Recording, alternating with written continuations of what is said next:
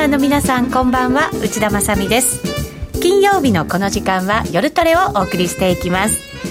夜トレは今夜も FX 投資家を応援していきますよ。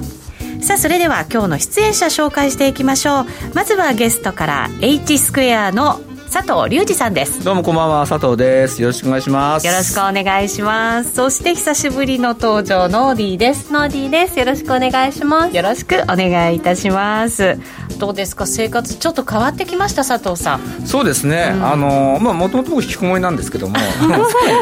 トレーダーっぽいっすねそれね。引きこもってるかゴールデン街いたらどっちかあったんですけど、ね、ちょっとゴールデン街がなくなっちゃったんで本当に家でまったりしてますねそうですよね。どうですか？トレードの量が増えました？うんとねあの、3月の中旬とかむっちゃくちゃ動いたじゃないですか、はい、あの頃はね、ね、結構いろいろ面白かったんですけど ちょっと最近はねなんかボラティティがも下がってきちゃってね少し落ち着いてきましたかね。そうなんですよ、確かに。3月の中旬ぐらいに、うん、あこれはすごい動いてるとかって思ったんですけど一気に動かなくなっちゃったせいで動いてる週の癖を引きずって2週間ぐら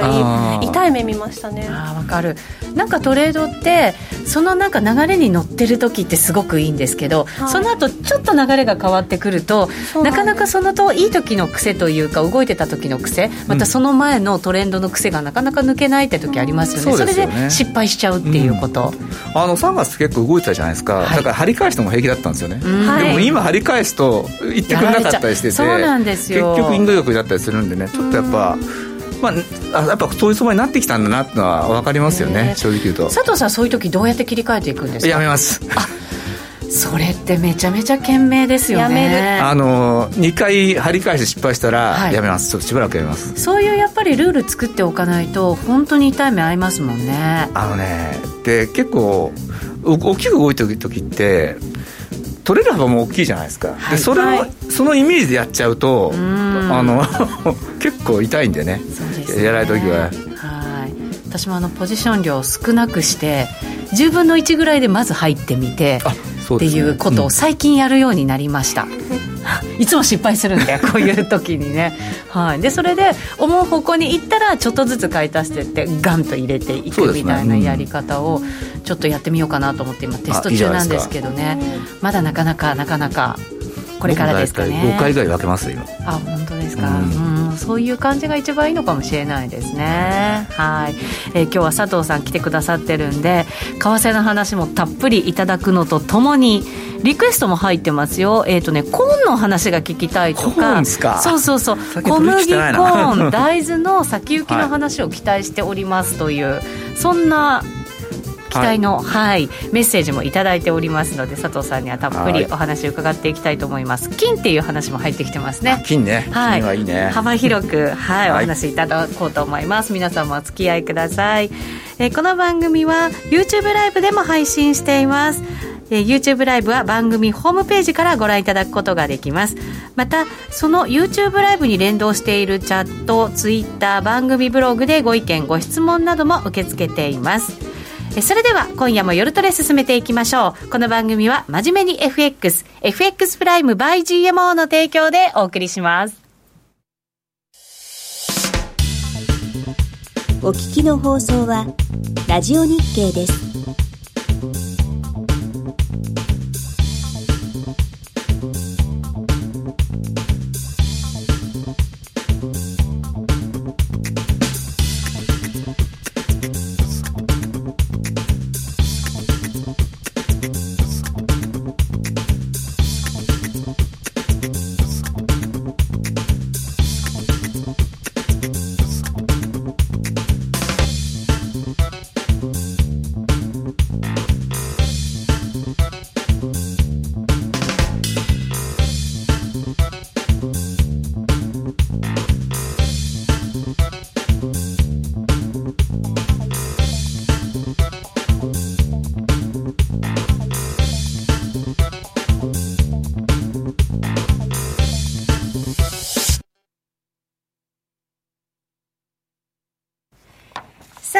夜の夜トレはゲストに H スクエア代表の佐藤隆二さんをお迎えしています。引き続きよろしくお願いいたします。えー、みんなマスクマンという書き込みがありますが、そうなんですよね、このコロナウイルス感染拡大してから、私たちもあのマスクをしたまま、はい、はい、放送させていただいております。うん、コマーシャルの間もノーディーが、マスク、みんながしてると安心だねなんていうね、うん、そんな話してましたけど。そうですよね、だからなんか自分もしてよって、はい、うん、分かん。ないですもんね。安心して喋れるかな、人にうつすリスクがちょっとは減ってくれるかなと思いながらね、このアクリル板にも頼りながら、はい、はい、放送していこうと思いますけれども、はい、さて佐藤さん、はい、えー、為替の話からいきましょう。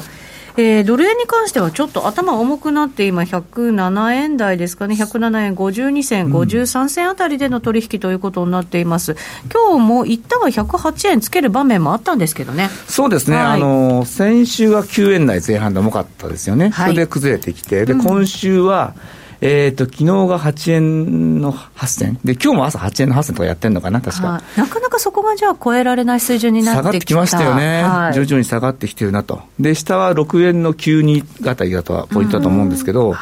まあだから6円の90とか85とか、ストーンと抜けてくると、少し下あるかなという感じですかね。上になぜ行きにくいんですかね、今は？上に行きにくいのは、やっぱり金融政策の影響だと思いますよ、この後もちょっと話そうかなと思うんですけど、いっぱいガンガンドルをね、供給してるわけですよね。いや本当に、あの史上最大のドル供給じゃないですか。うんだからこその今コメントにも円高進行中というふうに書いてくださってますが円高気味ということなのですかね。そうですね。結局アメリカがじゃあ何したいかっていうと、はい、まあかつての日本みたいにデフレなのが一番嫌なわけですよ。はい、で彼らはそれよく日本の研究してますから、あのこういうことが起こったときに、とにかくお金吸って、まあ、パラシュートマネーですよね、やるということで、はい、デフレにはしないと、なるべく、まあ、インフレにも今、なかなかなんないですけども、はい、そうなった時も通貨をするしかないってことですよ。で、通貨をするっていうことは、通貨にとっていうと、通貨の価値が下がるんでね。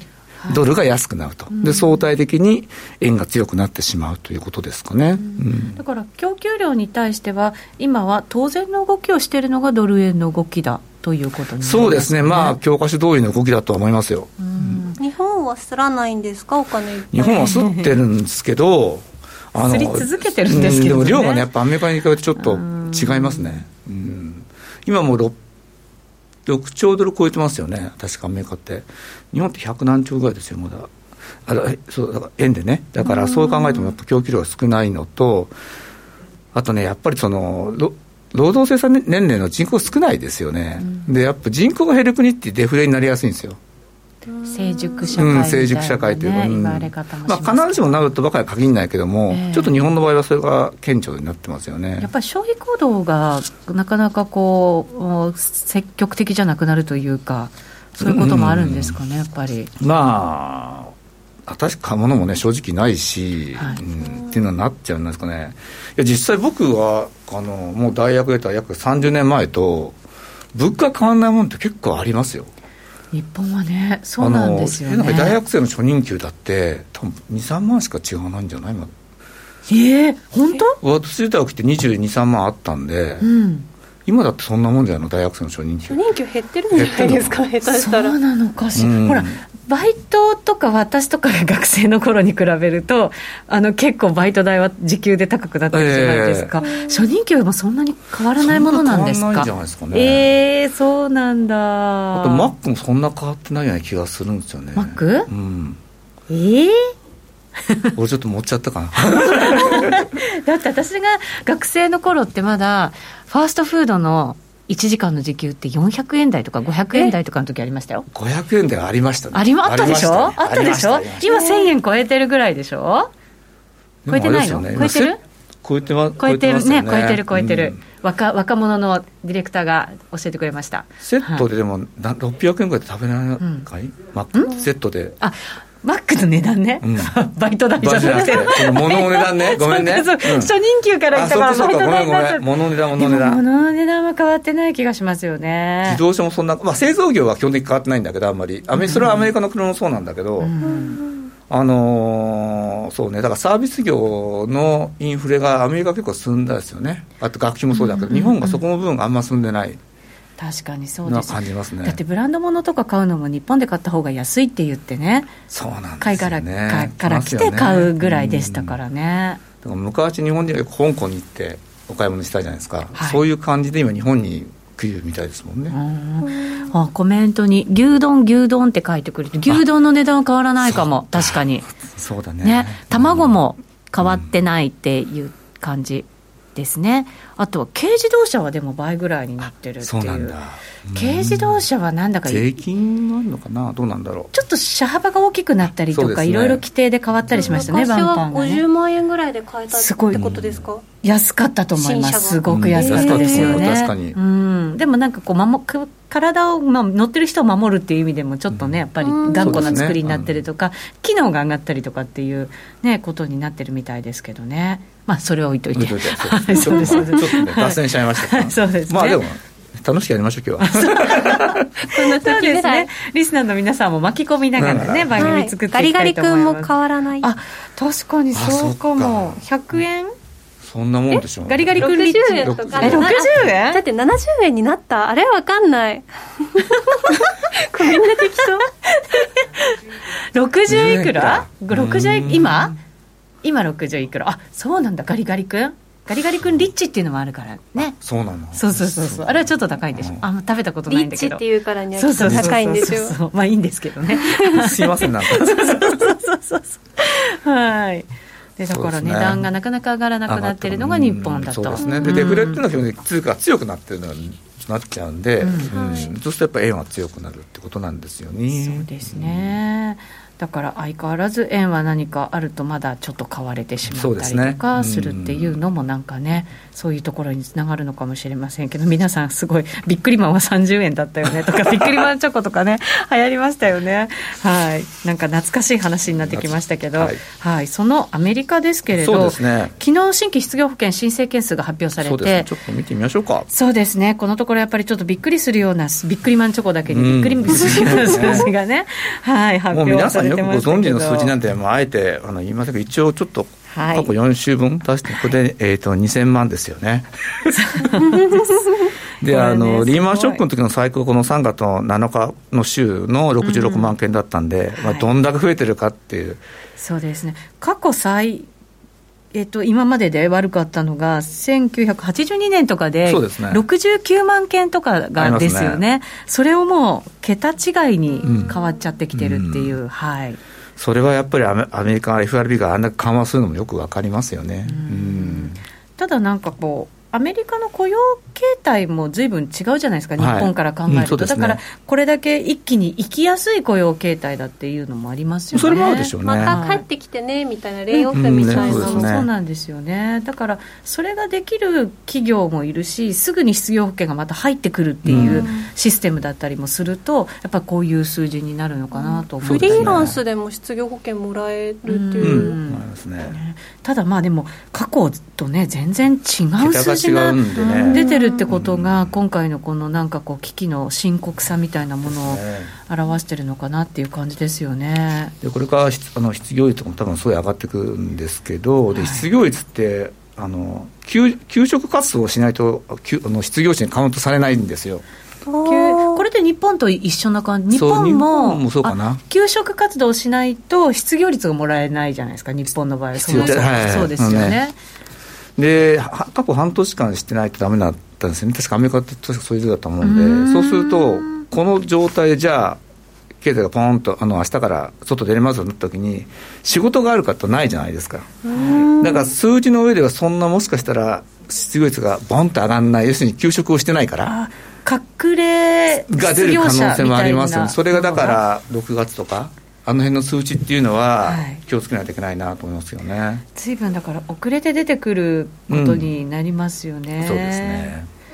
どうなんだろう、ここまでの失業者がこう溢れてしまうっていう状況を、われわれは想像ができていなかったわけじゃないですか。はいで、まあ、毎週数字が発表されてきて、少しずつマーケットを織り込んできたのかもしれませんけれど、どうなんでしょうね、その6月ぐらいに失業率も悪化してくるっていうところになると、マーケットはすでに織り込んでいるのか、その頃になると。えっとね、あの最近のこのアメリカの統計見てて思うのが、はい、悪い数字に反応しないですよね。はい、もう悪いのは当たり前だと思ってるんで、ちょっとやそっとじゃ反応しなくなっちゃってるっていうのは思いますね、だから、ある意味、そのポジティブサプライズの方が反応しやすいのかなとは思いますけどね。ただなんかここから出てくる数字って本当に衝撃的なものがきっといっぱい出てくる出てくるでしょうね、うん、ニューヨーク連銀の製造業景況指数みたいな感じもそうでしたし、ね、だからちょっと怖いんですけどね。まあだからね、そういう意味じゃね、あのこれから出てくる数字だけ見ていくと、その例えばもう、トランプさんが急速にあの経済を回復するとか言ってるけど、なかなかそういうのって難しいんじゃないのかなと、それで、なんていうのかな、もう一回こう一つのこう全体がもう崩れたわけじゃないですか、これ、元通りにはなんないですよね、次の形を模索するってことになると思うんですよ、今度。次の形、うん。はい、あのなんか復興とかっていう言葉を使うと、元通りに戻るのがなんかみんな復興みたいに思うけど、実際、元に戻るわけないんで、はい、例えば今回、テレワークとかいろいろやってるじゃないですか、そうすると企業も、またなんかこういうのが流行ったら困るから、あの在宅の人を増やそうだとか、在宅だったらここまでできるんだったら、今まで本宅の工場だってオフィスを変えてのもっとちっちゃいオフィスでいいよねとかなってくると、今度土地がとかレントが下がったりとかね、多分いろんなところに今度影響出てくると思うんで、新しいその、なんていうのかな、会社の運営システムだったり、経済システムっていうのを模索する時間がこの後来る。そこはそうアジャストするのに時間かかるだろうし、そこで経済、もう一段減速する可能性はあるかなと思いますね。私もあの企業取材ずっと継続して今もやってるんですけど今のなんかテレワークのシステムが機能してるとはちょっと思えないんですよね、ね。うん、これ正直大企業取材してても、あの結構みんな休んでるんですよ、うん、9割ぐらいは休んでるっていうふうに言われるんですけどただなんかそれが仕事がやっぱり滞りすぎていて回ってるとはとても思えないので多分これをきっかけにちゃんとしたシステムを整えておこうっていう動きは、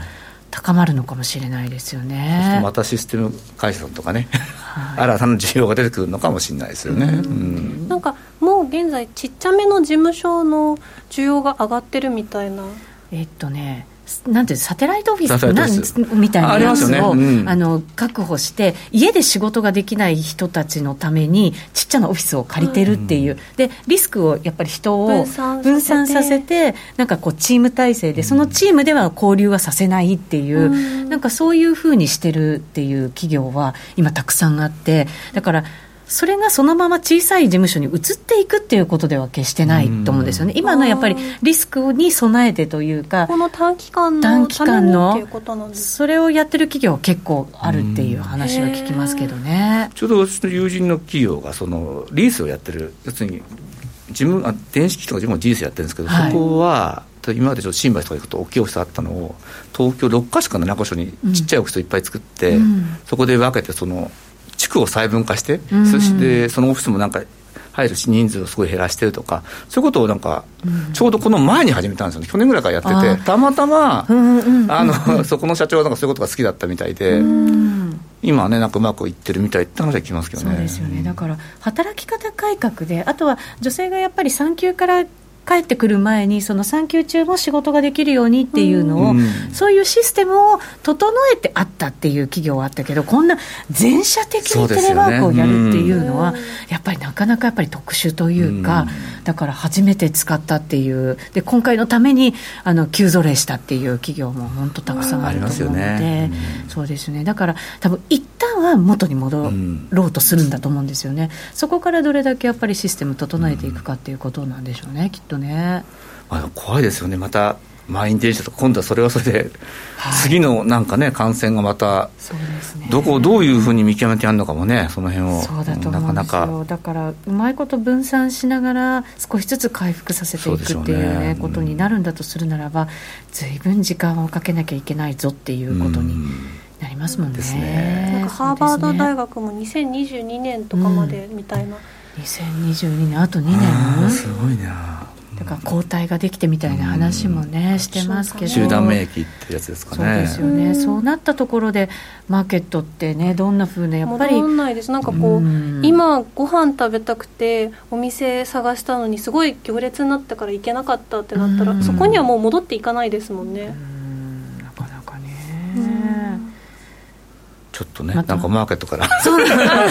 に徐々に。すみません。いやいやいやいや。でも、あのー、こう、マーケットを織り込んだのかなっていうのって、株がやっぱりある程度戻ってきていて、日本株まで、えー、日本株よりもアメリカ株って結構また戻りがね、しっかりしてるか、ね、だってアマゾンが高値更新とか、そういう水準な、ね、わけですよね、だから、その辺はやっぱりアメリカ株の強さだなと思ったりとか、逆にまだまだジャブジャブにしてるからバブルなのかと思ったり。うん、そうですね、えー、今この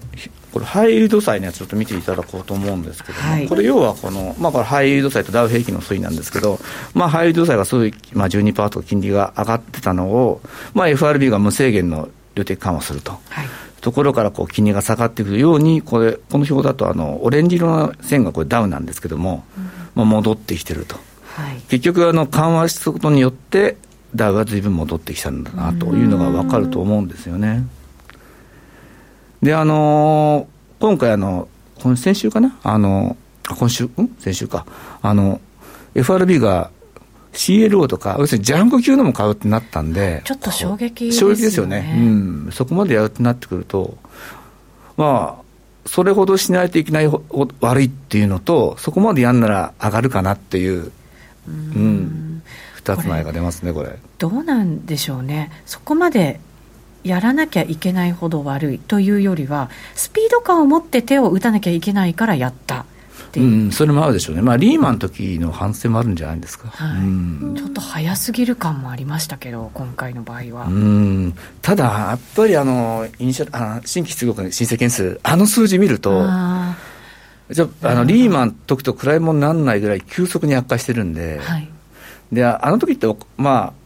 お金を吸ってあげてで、人は動くんで、お金だけまずばらまいて、人が動いてる分だから、まあ、そこなら経済回るだろうっていうのは合うんですけど、今回、人も物も動いてないっていう状況なので、はい、できることはもうとにかくお金すると。そっか、全然違う、お金があっても使えないそうですよね、うん、ですもんね。だからどうしてもその物と人が動いてない中でできることってまあこういうことででしかも何でもやるよっていう意思表示が市場に立てたと思うんですよねもうここまで来ると。まあ、そういう意味ではあの C 量とかあの辺の、まあ、ジャンク級のやつまでやると、まあ、買うよということになったんでしょうね。そうですねだからこその、まあ、ダウの戻りだったということになるわけですよね。だから危機が我々が心配しているよりも早く急速収束してくれればこれ本当にまたバブル復活みたいな感じに。うんバブル復活。そうですね。ちょっとバブル復活復活みたいな感じになる可能性ももちろんあるわけですもんね。そうですね、まあ、ちょっとだからその、まあ、バブルという表現が適切かどうかは別としてもうすでに上がってるのをちょっとお見せしようと思うんですけども。ゴールドですか？ゴールドですよ、これがあの、まあ、さっき質問もありましたってことなんですけども、はい、これゴールドあの3月今回一旦急落するんですよね、はい、でこれって要するに現金キャッシュをするためにゴールドってもうそのもう一点に価値があるので一番すぐドルを調達できるんですよ。でまずその動きがあってその後あの FRB があの無制限量的緩和とかやったあたりから、えー、とゴールド今度急反発してあのそのコーナーショックの高値も抜いてきちゃってるとこなんですけども、今。はい、で、あの、なんて言ったらいいですかね、お金をどんどんするっていうことは、もう、ゴールドにとっては買い材料しかないんですよ、もう。お金の信用が下がるから、結局、相対的に実物の資産に行くってことですよね。で、ね、でさらにこれから FRB もあの今日供給するだろうし、他の中銀もやるだろうし、もう世の中はにお金じゃぶじゃぶになっていくっていうことは、ゴールドにとって資格なしというかな、ゴールドは強いと思います、これ。これ、ちょっと前からとか、上がってたじゃないですか、はい、なんかゴールドって。そうですね。なんかいろいろ予感 予感してたのかなとか、なんか考えちゃう時ありましたけどね。うんと、あれですよね、去年の確か秋からあの、はい、あのステース緩和というか、はい、アメリカ、タンク制買ってましたよね。あのあたりからやっぱ強くなってきてて。ああ、そうなんだ。うん、まあコロナでこんなふうになるとは思わなかったけど、やっぱ何かちょっと。そうですね、もう。アメリカ、為に去年の秋から動いてるのは一つは大きいですよね。ドルの信用が薄まってきているのと、金に行くんですよ、お金が行きやすいですよね。っていうのと、うん、あのそうですね。あので、まあ、日本だとあまりその金をその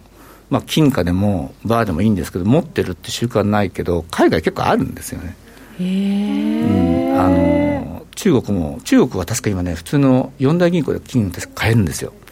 法律変えて。金を持たそうと中国はしてます。それは、ま、我々が口座持ってる人がこう行って金くださいって言ったら買えるそう水野銀行でも金が買える。日本だったらそういう感じ。えー、そういうことなんだ。四大銀行取り扱えるんで。お金持ちのイメージ貧困な 想像力。あでもねあれなんですよ。あの僕も友人の中国人にしてちょっと聞いてみたんですけど、うん、中国の歴史って結構戦争の歴史が多かったんでで、その貨幣の価値よりもやっぱ実物を持っておくのがすごいやっぱり何かあった時、まあ、それはあのヨーロッパも一緒だと思うんですけども、ね、金を買う文化があるんでしょうね。確かあの子供があの成人とか、まあ、ちっちゃい子とかにも金のネックレスを送る文化ありますよね、うん、あそうなんだ、うん。インドとかねほら結婚式の時とか、ね、あれも同じような意味合いなんですかね。そうでしょうね。まあ大陸はやっぱね、日本に比べるとやっぱりいろんな居酒屋というか戦争とかあったんでそのなんか持ってパッと逃げるってやっぱ金が一番持ち運びも簡単だし。重そうだけどねたくさんになったら、ね、そんなお金持ちじゃないから ではない。からこんなバーとか持ってる。か らそうかそうか。そうか。どこ行っても交換できますしね。そうん、それは大きいですよね。世界共通の資産っていう感じですもんね、まあだからあの去年の公開ホストとかでもねちょっと金をおすすめしてるしたと思うんですけど。そうでした佐藤さん。そうでしたよ。変な話で僕の持ってる資産の中で一番パフォーマンスがいいんですよ金って。ええー、あの長期で見た時に。そうなんだ、うんあびっくりなんですけどね、私もあのたまたま最初に入った会社はその商商品系の会社だったんで、積み立てじゃないとちょっとまあ、やれよみたいな感じで付き合いで始めたやつがえ？って感じなんですよね。だからもう、ね、やっててよかったって感じですね。そうですね。20年前なんて300ドルとかそんなんでしたからね。300ドル？今は？1700ドルドルそう。え？え？とか。佐藤さんお金持ちなんだよ。いやいやもうこれはかなり関係しちゃってるから、ね、いいこと聞きましたね。だからね金は僕まだこのご時世上がると思いますね、正直言って。うん。こういうなんかなんかコロナが収まったとしても、なんだか世界がなんだかまだまだ揺らされそうですよね、こう景気があまり良くないっていう状態になると、そうするとやっぱり金は一番強いのかなっていう感じなんですかね。金にお金は集まりやすいでしょうね。まあね、イギリスもね、あのブレグジットについて、あのもし EU からあの延期とかしてもノーというという、なんか昨日も出てましたもんね、結構強硬なやり方をするみたいだし。そうなんですか。うんはあ、このコロナの騒動で支持率が一番上がったのがイギリスの、うん、首相なんですよね。そうですね。ねあの先進国の中では日本だけ下がったっていう。でしょうね。はい、でしょうねと言っちゃいけないんだけど、あのまあこういう大きいなんていうのかな財産とか起きると、野党には目がいかなくなりますよね、政府が何をしてくれるかってことじゃないですか。そうですね、うん、だから、例えば今、ヨーロッパで何が起きてるかと、極右政党が支持が落ちてるわけですよ。今までどんどんね、うん、票を伸ばしてきてた。そんだから極右を支持する余裕がないんですよね、今、政府に何かしてくれよと、うん、そういう意味ですごいあの政府に注目も集まるし、ここでうまくやれば支持率も上がると。なるほどだから頑張りますよね、とメルケル政権とかの支持率が悪いとかね、ありますからね、いろいろ。メルケルさんもあのイギリスに次いで支持率を上げた、うん、上げてますよね、はい、首相ですよね。うん、だからそういうのはちょっとヨーロッパは、まあ、これがいいのか悪いのは別として、もう一度今までのなその右に行った流れがちょっと戻ってきたなっていう気はします。うんなるほどね。ただ、まあ、あのリーマンショックなんかの時なんかは金もまとめて売られるみたいなのありましたけど、うん、それとは今ちょっと違うそれはねこのさっきの表でいう3月9日からの現金化の動きっていうところですか、この時にだからリートとかもまとめて売られたっていうあの時ですかね。そうですね、うん、あのー、リーマンの時もそうおっしゃる通りなんですけども一度はすべての資産が売られます。はっきり、はい、あの要するにキャッシュ必要なんででその後の立ち上がりがど何が早いかって問題なんですよね。で要するに最初も中央銀行もどうしていいか分かんないし、何をするかも分かんない、まず自分の手持ちの資産を全部バーンと売却しますよね、はい、で中銀が、いや、今回、ドルを思いっきり目いっぱい供給するようとなってくると、だったら金とか、そういうところ持ってていいんじゃないかってなるんで、うんはい、まず一旦は現金化して、それで中銀が何をするかを見極めて、どんどんジャブジャブお金をするってくれるならば金だよねってことで、まあ、でまた金はまた次、クライシスがあったときに、やっぱり現金にできるっていう。あなるほどね、うん、そうかもし次危機が起こった時は私たちも同じような行動ができる。次の危機。やだでもね危機ってここ本当に10年に1回ぐらいは絶対何らかしらで起こるじゃないですか、望む望まないと関係なく。なんか来るんですよね、うん、サイクルというか。そうですね、なんかサイクル早くなったような気がするのは気のせいなんですかね。なんかのリーマンショックの後ぐらいにあの多発時代が来たみたいなこと言われましたよね、ショック多発時代みたいな。まあ、その間、そんなにたくさんは、でもまあ、たびたびね、まあ、あることはありましたけどね、アジア通貨とか、LTCM の破綻とか、あることはいろいろあったけど、はい、ここまでっていうのはちょっとね。全世界的にこれ想像してなかったですよね誰も本当に。お金だけとかじゃなく人も物も。そうですね。しかも地球規模でっていうのは考えたことがなかったですねね、正直ね。なんかまた為替の話かちょっと、はい、ずれちゃいましたね。すみません。ごめんなさい皆さん。金の話もね皆さん聞きたいって言ってくださってたんで。はい、じゃあ為替に振りますかドル円振りますか。はい、でこれ昔っていうか、まあ、よく見せてるチャートなんで、はい、こう、それは今言った LTCM とか IT バブルの崩壊とかリーマンショックの何が起きてるかっていうと、はい、必ず一旦は円円高に増えていくと、要するにドルが弱くなると。これも激しいですよね。激しいですよね。しかも、はい、うん、で、これはもう理由は基本的には一緒。ドルがすられるからです。うんうんこれは基軸通貨そうですよ、それもちろんありますよね。よね結局ね。結局、ドルをすらないと、まあ、と先進国って言い方は適当かどうか分かんないけど、まだあれですけど、途上国でドル建ての債務を持っているところが、ドルが調達できないってことは、破綻を意味するんで、そうですね。あのそういう意味でもドルはすりざるを得ないですよね。しかもこれだけグローバル化が進んでしまうと、うん、やっぱりドルなんですよね。ですね。うん。あの確かにアメリカはもう世界の名士ではないかもしれないけども、ドルっていうものに関して言うと、まだ輝いてるというかな、輝いている。あるな。あれに変わるものがじゃあ人民元変わりますかって時に。あ、うん、ユーロがってなっても違う、ね、相対的にって言ったらまだドルってことうんそうですね。その相対的な度合いがこういう危機のあるごとに高まってるのかな、そうです、なんかでもちょっとイメージがつかないのはこの危機で結局人の動きとか物の動きがこう国の間っていうのでは減ってきてるわけじゃないですか、はい、ものすごいガラッとじゃあなんでみんな自国の通貨すりまくんないんですか？自国の通貨みんな吸ってます、あじゃあドルがすごくたくさん吸っててそれに勝てないっていうだけですまあ流通量が違うっ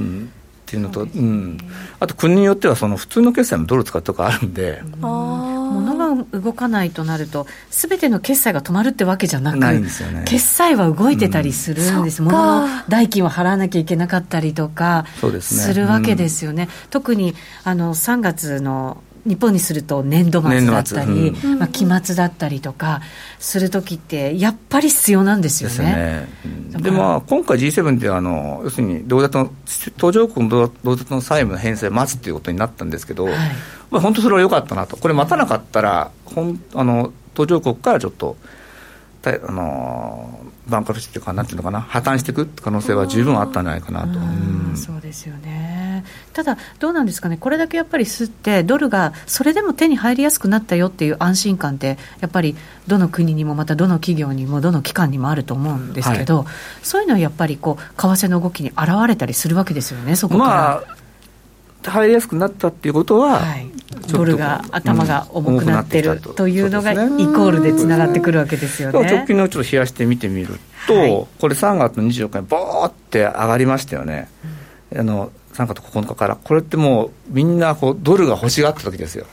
いやそうなんです私、この番組でも話したんですけど、ちょうどこれ、企業取材に行った時に、うん、もう今は、とにかくドルが必要なんだって言って、経営者の人たちが、同じことを口を揃えて言ってたんですよ。だからこれを経営者の人が言うっしかも取材に行った私に言うっていうのは、すごく珍しいことというか、多分初めての経験だったんですよね、だから、それほど大変なんだっていうのを、実は感じたんですよね、だからそれがこの動きに現れたわけですよね。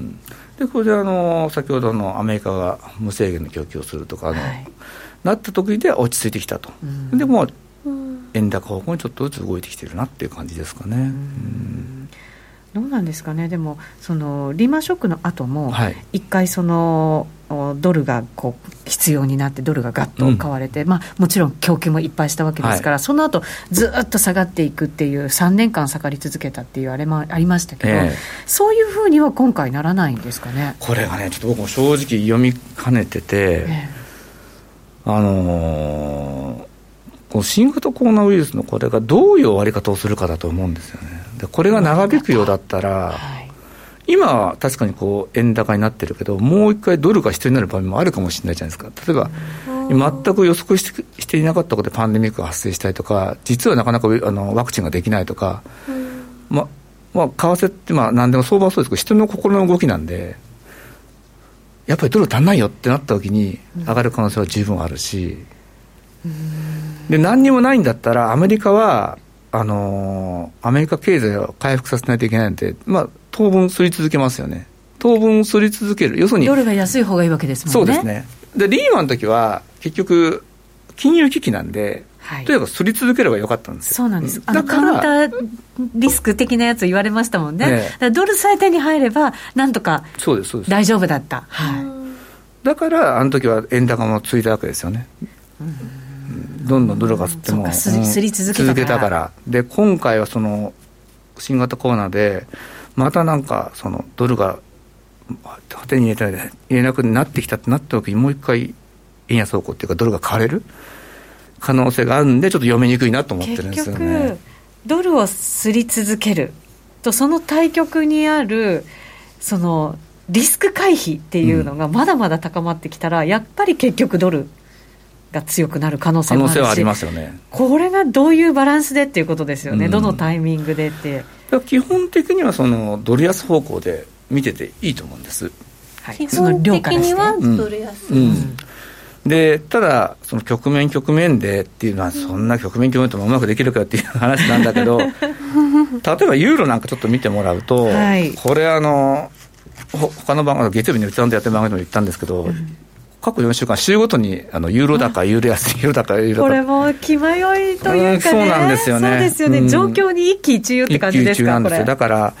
すごいトレンドがまだ発生してるかっていうと発生してなくて、確かにドルは手に安くなったけど、それでもちょっと、まあ、大丈夫なのかなっていうのを、この相場が表しちゃってるんですよね。で、これちょっと今、冷やしを見て、もうちょっと細かく見ると、まあ、あの方向的にはですね、綺麗になんかこう、1週間ごとにトレンドが出てる出てるんですよ、そうすると来週は、上がるかなとか思ったりしてるんですけど、でも、幅はちっちゃくなってきてますね、ボラティティが落ちてます、そうですね。そうか、なかなかじゃあ、動きにくくなってきたことを、このユーロドルが表してるって感じもありますね。うん、ね。まあ、ここにも書いたこと、もう本当、上に行くんだったら、この1.1250、ここ抜けてくってからついていっても全然遅くはないなと僕は思ってるんですけど、はい、だからそれまではなんていうのかな、基本、その、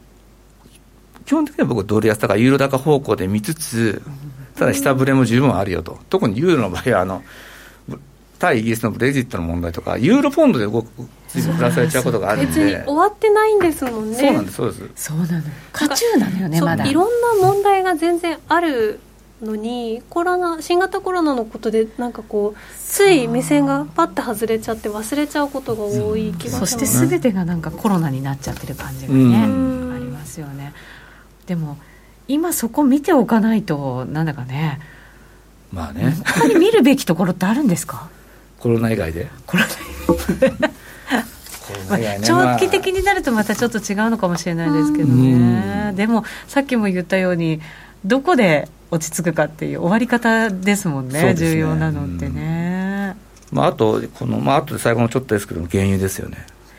原油。原油気になる。これはまあコロナもちろんコロナっていうで需要が減ったっていうのもあるんですけども、サウジとロシアがちょっとね喧嘩しちゃったっていうのはあって。そ,、ね、そのあたりじゃあお知らせの後にそうですね。伺ってい。こうと思います、はい約定力で選ぶなら FX プライム by GMO。レートが大きく滑って負けてしまったなどのご経験がある方は、ぜひ FX プライム by GMO のご利用を検討してください。数多くの勝ち組トレーダーが認める約定力でサクサクお取引いただけます。スキャルピングも大歓迎。パソコン、スマホ、両方で使えるハイスピード注文は、待ち時間なしの連続注文を、連続発注を実現。保有ポジションの全決済注文にも対応。スキャルピング取引と相性抜群です。新規口座開設とお取引で最大11万円相当のプレゼントキャンペーンを実施中です。詳細は FX プライム by GMO のホームページをご覧ください。株式会社 FX プライム by GMO は関東財務局長金賞第259号の金融商品取引業者です。当社で取り扱う商品は価格の変動などにより投資額以上の損失が発生することがあります。取引開始にあたっては、契約締結前交付書面を熟読、ご理解いただいた上で、ご自身の判断にてお願いいたします。詳しくは、契約締結前交付書面などをお読みください。お聞きの放送は、ラジオ日経です。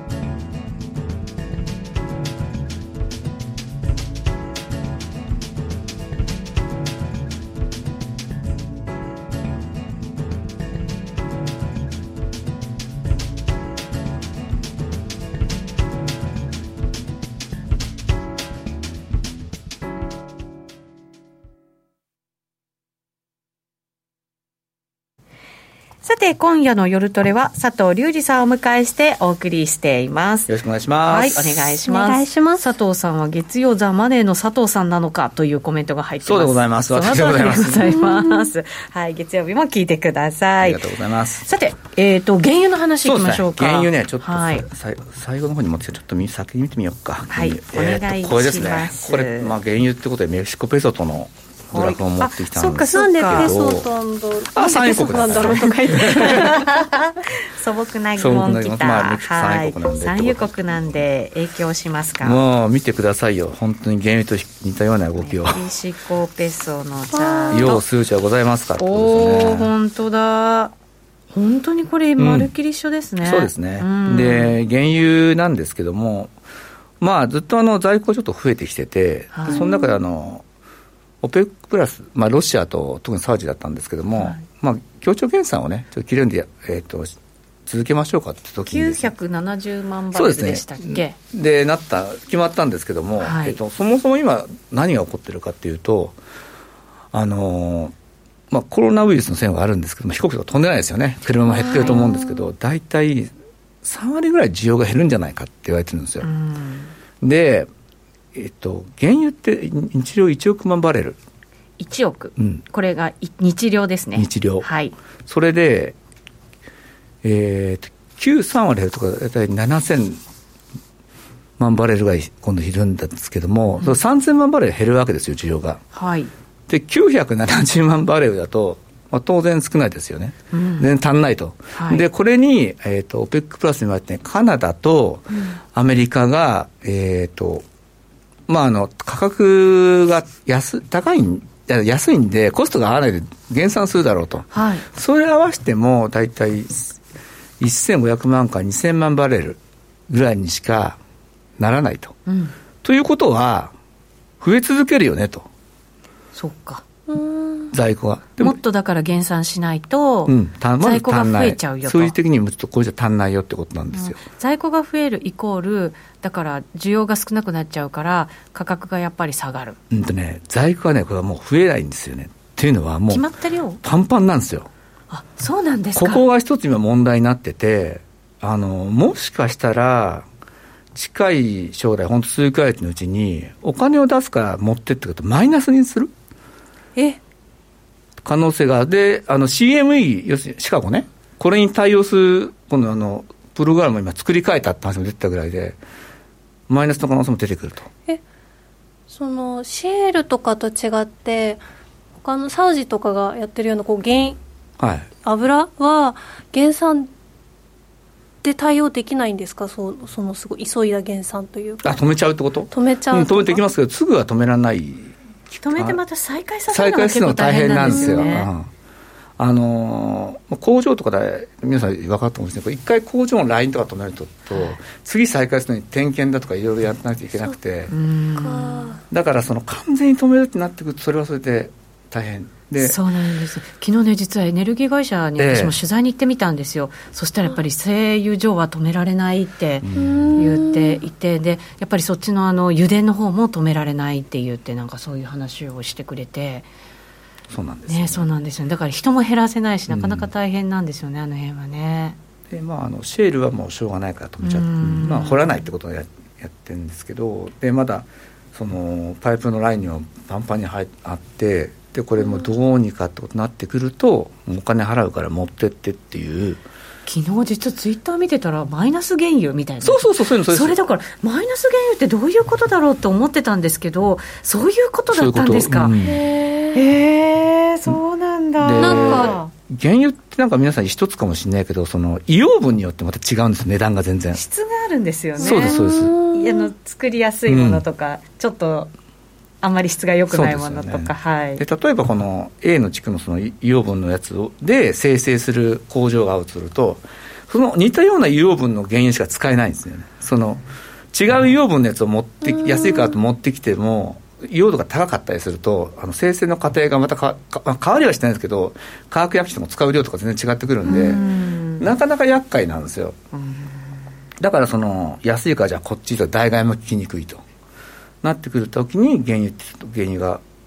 在庫がたまりやすくなってて今それがパンパンになってると。いう状況ですね。へなんか原油もこだわりのパンみたいな感じなんですね。ああ、こだわりのパン、ねうん、小麦粉はどこどこの小麦粉がいいみたいな。うん、そうだね、ね、確かにね。あ今コメントでもパイプラインは止められないそうですとかはい入れてくれましたね。えー、生成してできるエンジンオイルも北米が一番いいとか聞いたなっていうのも入れてくれて。うん、原油もマイナス金利みたい。そうですねマイナス金利ってもうお金払うから持ってって本当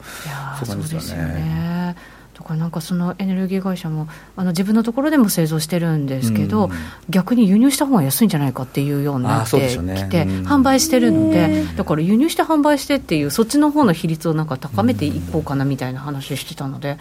うん、ああそういうことかっていう。うん。だからね、原油はなかなか今の原産量だと、その急激にこうなんて回復っていうのは難しいのかなというふうに思いますね、ね、工場なんかも止まってるのもありますけど、やっぱり飛行機がすごく大きいらしいですね。そうそうそう飛行機はね、ジェットケロシンっていうのは、まあ、灯油みたいなやつなんですけど、はい、それがやっぱ出てくれると、だいぶ違いますよね。今、中期場とかすごいですもんね。うん。本当に見てたら、本当。博物館かと思うぐらいダーッとなっちゃってね。そうなんですよね、うん、そうするとなかなかこうちょっと原油も上がりにくいっていうことになりますもんね。やっぱりそのコーナーが一段落して人と物が動かないと、原油も上がってこないと思いますね。そうですね。これもあのニューヨーク原油も結構あのニューヨークダウとも連動して動いてるみたいなあるらしいですね。そうですね。私原油の値段って原油が上がればあのエネルギー株も上がるんで。確かに。でも今、全然そこ乖離しちゃってて、ね、どっちがどっちに採用寄せするみたいな感じの、うん、なんかちょっと怖さもありますけどね。ありますね。あの金もそうなんだけど、原油もそうだと思うんだけど、例えば、先物市場に渡そうとするじゃないですか。はい、そのこんだけ人、物動いてないと、物が渡せるかどうかっていうのがあるんですよ、実際。あの例えば金ってあの渡す、例えばこんだ100本100本渡すって時に、本当にそれ、自分が物を持ってこれるのかっていうのが一つあって、例えばスイスの精錬所が今止まってるんですよ、金の精錬所がね。うん、で、精錬所が止まってて、あの、じゃあお客さんに渡さないといけない荷物を本当に渡せないってなった時に、不履行が起きるんで、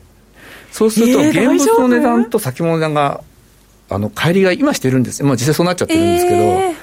普通だったら最低取引って言って、あの、現物買って先物売れば、はい、それで儲か、あの、ほぼほぼ差はないんですよ。はい、ああっても、本当数分間の間に数ドル空くぐらいなんだけど、この間ね、60ドルぐらい空いちゃったのかな。えー、あの、結局、そうするとショートスクイーズ、あの、現物が前のないんだろうとなってくると、スクイーズかけちゃうんで、ポーンってニューヨークのが上がっちゃうと。はあ。だからそういう意味の先物市場荒れてますよね。なんか昔そういうことがあったっていう話をなんか聞いたことがあるけど、うん、そうその時は意図的にやあ意図的に？や、うん、仕事スキルをやるんですけど今回は本当に物をデリバリーできない可能性があるんですよね。そうするとどどうなっちゃうんですか実際に？物がデリバリーできなかったら、はい、自分が売ったやつを買い戻すしかないじゃないですか、はい、そうしたら買い方としては高いところでそれをやらしたいからあの消灯のどんどんどんどん値を上げていくわけですよね。え？値を上げる？要するに売ってる人は買い戻さないといけないじゃないですか。はいはい、買い戻すことによってそのポジションクローズするんだけどその買い値を釣り上げる。どんどん上がっちゃうってことですよね。そうそう。で買い戻しじゃなかなかできなかったりとかすごい差ができてすごい損しちゃう、うん、そういうことです。そういうことも起きやすいから物がないってそれ怖いんですよ。ですよ、物がデリバリーできないってのはすごい怖くて、いやなんか金がなるかもしれないって金はな金はもうなったんですよ。なった。60ドルってすごいことなんですね。いやすありえないことですね。今の世の中では。ええー、こうでもこれだけ金がどんどんどんどんやっぱりこうみんなが買いが集まっていてそれでなんかこう精錬所が止まってる？あのスイスに、うん、スイスに3つですか2つか3つかな。大きい精錬所があって、そこ止まったんですよ。コロナのせいで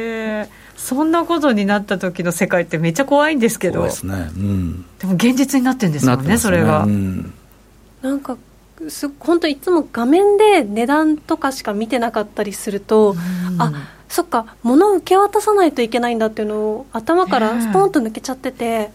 今コメントでもゴールドでも流動性の危機って書いてあってまさしくそうじゃないですか。ってことはえどうなんだろう。これ買っといたら、じゃあ、さらに上がったりとかする可能性もあるってことですか、まあすね、単純に考えたら。買ってれば、も最終的には原油決もらうわけだから、はいうん、この状況だったあの金利の状況からしても、金は上がりやすいし、そうですよね、売るのはちょっと怖いですよね。怖いですね。ていうか、すごい怖い。うん、そっか。そういうことですか？そういうことです。すみません、今日なんか為替の話が少ないな。いやいや大丈夫です。あのね、結構皆さん書いてくれていて、ドルの結構なんか上値さらに重くなっていて、今107円の30銭台。あそうなんですか。すみません。そうなんですよ。なので私もさっきからちょっとコメントが気になっていて、一体なんでかななんて思いながら。見てたんですけど、佐藤さん、すぐに解説しろというのは無茶ぶりですがそうですね、なんででしょうね、まあでもあれですよね、あのテクニカル的っていうか、自分がもし取るとしたら、2回もあの8の8まで止められてて、買えない、ここ抜けないまでは絶対買えないんですよね。そうすると、これ、ショートで勝負しやすくて、で、えっと、下が、えっと、6の92で、その前、今週93で1回止まってんのかな。で、ここはやっぱね、あの、抜いたらば、6円のミドルじゃ終わんないと思うんでね。ちょっと原油が先物が17ドル台半ばとかまで下落してるっていうのも、これも、そうですね、まあ、17ドルですか、すみません、そこ見てなかった。です半ばなんだそうですよ。っていうことは、これがちょっと影響している可能性ありますかね。ね。はあ、これは、まあ、10球もちろんあるんでしょうけど、もっと違うところを織り込んでるのもあるんですか、ね、原油の17度台ってやつですか、はい、あこれ19ですよ。あの完全に19、うん、あのなんていうのかな。荷物がパンパンにあってでももうどうしようもないってことですよね、うん、あの物が動かなくなってきてて。なるほど。さっきおっしゃったようにその、じゃあ止めるかとなかなかそれもできないと。そうですね。そうするとこうお金払うから持ってって的なことにも起きかねない要するにマイナスのところですよね、そうです。それを一段下ある。うん売り込みに行ってますよねもう。はあ。だからそうこう新興通貨のペースもそうだし、あとまあカナダもちょっと今弱いのかちょっと見てないから分かんないですけど、そういう通貨っていうのは売られやすくなる。うんなるほどね。えー、ニューヨーク連銀の総裁のコメントも入ってきてますね。私は楽観的だがこれから先に辛い日が待ち構えている。それ楽観的じゃないですね 個人的には楽観的なんだと思うんです。けど、うん、いや楽観視したいっていうことの希望かもしれませんね、えー、年末までに経済が完全に回復するとは思わないと。うん。まだまだ先は長いというそんな感じなんですかね。そうするとそうですね、うん、こう延々と続くリスク回避の動きというのが起こったとしても、おかしくはないぞという感じなんですかね。まあ、ただ、こういう相場を経験するの、まあ、本当あの、飛ばないでほしいんですけども、はい、いい経験という言い方はどうか分かんないけど、まあ、勉強にはなりますよ、正直言って。まあ、初めて、うん、まあ、いや、二度と体験したくないんですけど、うん、結構あれじゃないですか、人間ってこう、なんていうか、自分の欲しいものって自分の欲しいタイミングで欲しがるじゃないですか。でも、まあ、さっきもちょっとあることかと思ったんですけど、自分にとって起きてないことが起きているときに、同時にすごい欲しいものとか、本当に僕に必要だったものが手に入ること、ちょっとこれであったんですけども、はい、まあ、そういうこともあるんで、トレードの中で、もしかしたらこのトレードで負けるかもしれないけど、うん、これから次ね、先に勝っていくようななんかノウハウであったり、うん、肝だったりを見つけられるかもしれないから、うん、あのこういう相場の時ってちょっとそういうことを意識した方が逆にいいのかなと思うんですよね。えー、ロット小さくしてやり続けるのがいいって書いてくれてるんですけど、うんねうん、離れるんじゃなくて何かをこう見つけるために、うん、ということですかね。離れちゃうとね、はい、ちょっとなかなか戻ってこれなくなっちゃうんじゃない？あのやっぱ嫌な経験で終わっちゃうとね、はい。うん、やっぱのちっちゃい曲でもいいんでやってると感じること見えてるもの見えてることが違うんでね、うん、絶対次のそばできるからそれやった方が、うん、なんか嫌だって思った時に本ちゃんのトレードはやめるとかは大事かもしれないけど、うん、相場の感覚なくなっちゃったりとかどんなことが起こったかの記憶を蓄積できないってすごい損失かもしれないですよね。ねいいいことおっしゃいますね。あの僕あのトレードした時のこのチャートとかをキャプチャーして取ったりしてるんですけど、まあ、そういうことなデータの蓄積って最終的には自分の財産になるんで、まあ、こういう値動きって、もう経験したくないと言いながらも、リーマンだと10年ちょっと起きちゃったわけでしょ、そうなん、ね、だから次の10年でまた起きないとも限らないんで、一生懸命見とくと、見てこう記憶しておくといいと思います、そうですね、うん、またね、危機多発時代と言われて、本当にね、そうですよね。数年間に1回大きな下落があったりとかしてるわけですもんね。でこれだけまた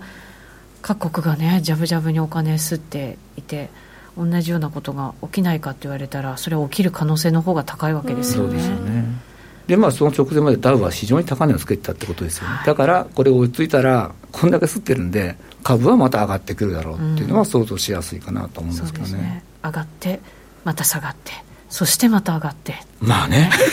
繰り返しがね、うん、繰り返しだね。ね、うん、相場なわけですよね、うん、またそこになんか人間の欲もいろいろ。入ってきて、はい混じってくるからそういうふうに出来上がっていくわけですからね、なんか動かないと動いてよって思うのにこういう動き方されるとこうじゃないんだみたいに なっちゃいません？ないだよね本当本当なんか欲欲だらけです、そうですね確かに。でもまあ動いてないよりは動いてた方がトレーダーとしてはそうです、うん、はい。そうですね、ね、動かないのが一番辛いですね正直言ってね。そうですよね、うん、失敗しても取り戻せないというのって本当に致命傷になりかねないというかそんなのが何年もね続いてきたわけですからね、うんえー、今日は佐藤隆二さんをお迎えしてお送りしてまいりました。延長戦はちょこっとやりますかね。どうしましょうかね。先週なかったんで。ちょっとやりますかじゃあ。ちょこっとだけやりましょう。はい、はい、引き続きお付き合いいただきたいと思います。ラジオの前の皆さんとはそろそろお別れとなります。また来週お耳にかかります。この番組は真面目に FXFX プライム by GMO の提供でお送りしました。